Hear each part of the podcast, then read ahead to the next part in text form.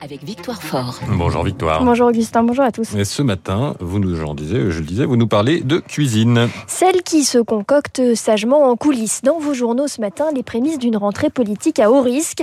Année présidentielle oblige. Le Figaro zoom sur Europe Écologie Les Verts qui espère bien réitérer en 2022 la vague verte des municipales. Déjà cinq membres de la grande famille écolo sont candidats à la course élyséenne.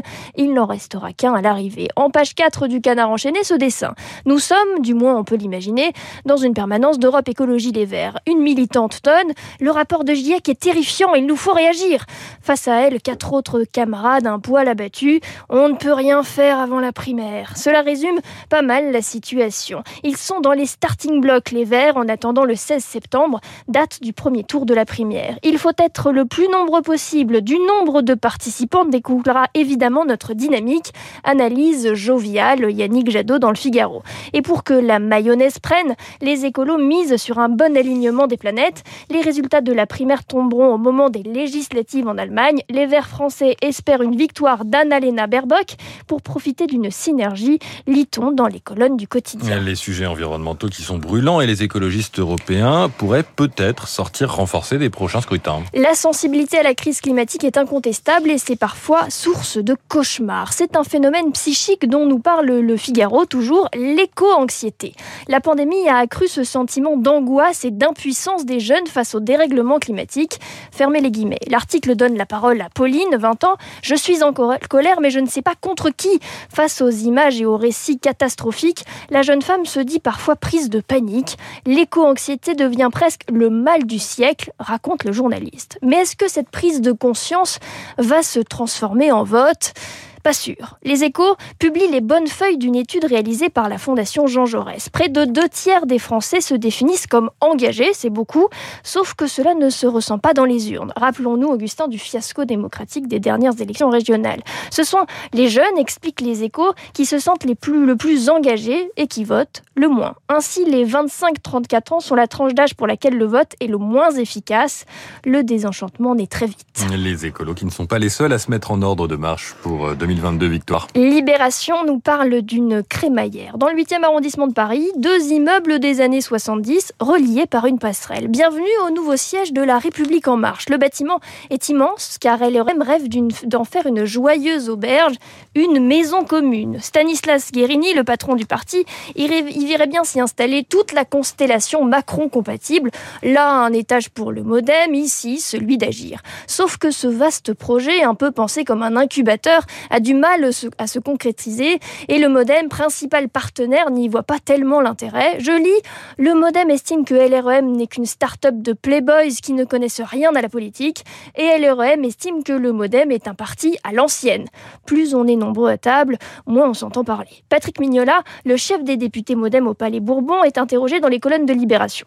Quand vous placez une partie des grenouilles dans la brouette, l'autre en ressort, dit-il. Il plaide pour une confédération.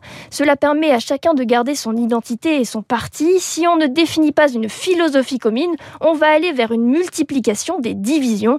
Visiblement, ils ne sont pas franchement sur la même longueur d'onde, LREM et le modem. On dirait une fable de La Fontaine, les grenouilles qui ressortent de la brouette. Vous nous parlez aussi, Victoire, ce matin d'un fléau en Écosse. Oui, permettez-moi de changer complètement de sujet, mais euh, dans la presse ce matin, un article de La Croix retient mon attention. Le nombre de morts liés à la drogue en Écosse explose chaque année depuis 7 ans. La drogue tue 5 fois plus en Écosse que dans le reste du monde. La Croix nous raconte l'histoire de Tracy, dont le fils de 20 ans est mort de son addiction au benzo.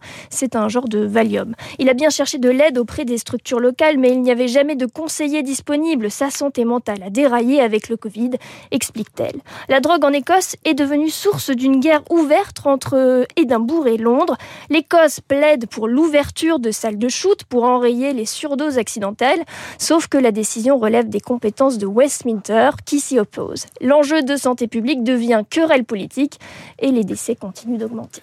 Enfin, dans vos journaux ce matin, le portrait d'un otage devenu une immense célébrité. De quoi s'agit-il? Alors, il est né en 1976, où tout le monde l'ignore, car en il était capable de parcourir des kilomètres dans les océans. Son nom est Keiko. Cela veut dire chance en japonais. Mais vous le connaissez plutôt sous le nom de Willy. Je ne sais pas si ça vous dire quelque chose. C'est le rôle qui l'a rendu célèbre. L'hebdo le 1, dans un numéro consacré à la faune sauvage, dresse le portrait de l'orque du film Sauver Willy. Succès planétaire, on y vient. Capturé à 3 ans au large des côtes islandaises, expédié dans un centre d'attraction au Mexique dans des conditions délétères, repéré pour ses pirouettes par les studios de Warner Bros, il est devenu une star en 1993. Et puis, on en fait quoi de cet orque après 19 ans de captivité, le cétacé de près de 5 tonnes a perdu tous ses instincts de chasseur, raconte le 1, et sa mise en liberté a été très très compliquée. Le destin de Keiko, alias Willy, devrait résonner au Palais Bourbon. En début d'année, l'Assemblée nationale en France a voté l'interdiction de détenir des cétacés à des fins de spectacle. Il y a 4 orques en France qu'il sera difficile, voire même impossible de relâcher dans leur habitat naturel. Et voilà de quoi faire une autre fable de La Fontaine. Merci Victoire Fort qu'on retrouve euh, demain à ce micro. Il est 8h36 sur Radio Classique. Euh, dans un instant, nous serons en ligne avec le climatologue Jean Jouzel. Euh, mais avant cela, je voulais prolonger un peu cette revue de presse avec une revue des sorties cinéma de ce mercredi 11 août. La Croix donne 3 étoiles sur 4 à Rouge de Farid Bentoumi. C'est l'histoire d'une infirmière qui est confrontée à des problèmes de santé euh, chez les ouvriers de l'usine pour laquelle elle travaille, mais euh, les représentants syndicaux, les élus et les dirigeants de cette usine ferment les yeux sur le scandale sanitaire pour préserver l'emploi. La chronique sociale et familiale se mue en thriller dans lequel la santé publique et la préservation de l'environnement pèsent peu face aux, aux enjeux économiques, écrit le journal. Euh, le Figaro, lui, n'a pas vraiment aimé ce long métrage rouge. Il lui préfère Berlin Alexanderplatz de Buran Kourbani. Euh, coup de cœur de la semaine. Trois heures en allemand pour l'histoire shakespearienne d'un réfugié euh, qui tente de s'en sortir à Berlin, mais qui tombe sous la coupe d'un trafiquant. Une des plus belles ordures que le cinéma nous ait donné, écrit le critique, avant d'ajouter trois heures, finalement, c'est court. Du côté des divertissements, le Parisien aujourd'hui en France donne 3 sur 5 à Free Guy. C'est l'histoire d'un personnage secondaire de jeux vidéo qui devient le héros. Il est incarné par l'acteur Ryan Reynolds qu'on a pu voir dans des films de, de super-héros. Et pour euh, vos enfants ou petits-enfants, eh bien, le journal recommande La Patte Patrouille, les aventures d'une tribu de chiots secouristes. Oui, oui, si vous ne connaissez pas, les enfants, eux, connaissent. Hein, c'est un phénomène à la télévision. Les lumières colorées, le bruit des bolides, la foule dans la rue lui donnent des airs de film d'action pour grands, accessibles aux petits, écrit le quotidien, qui ajoute que cela fera aussi sourire les parents. 8h37 minutes sur Radio Classique dans un instant.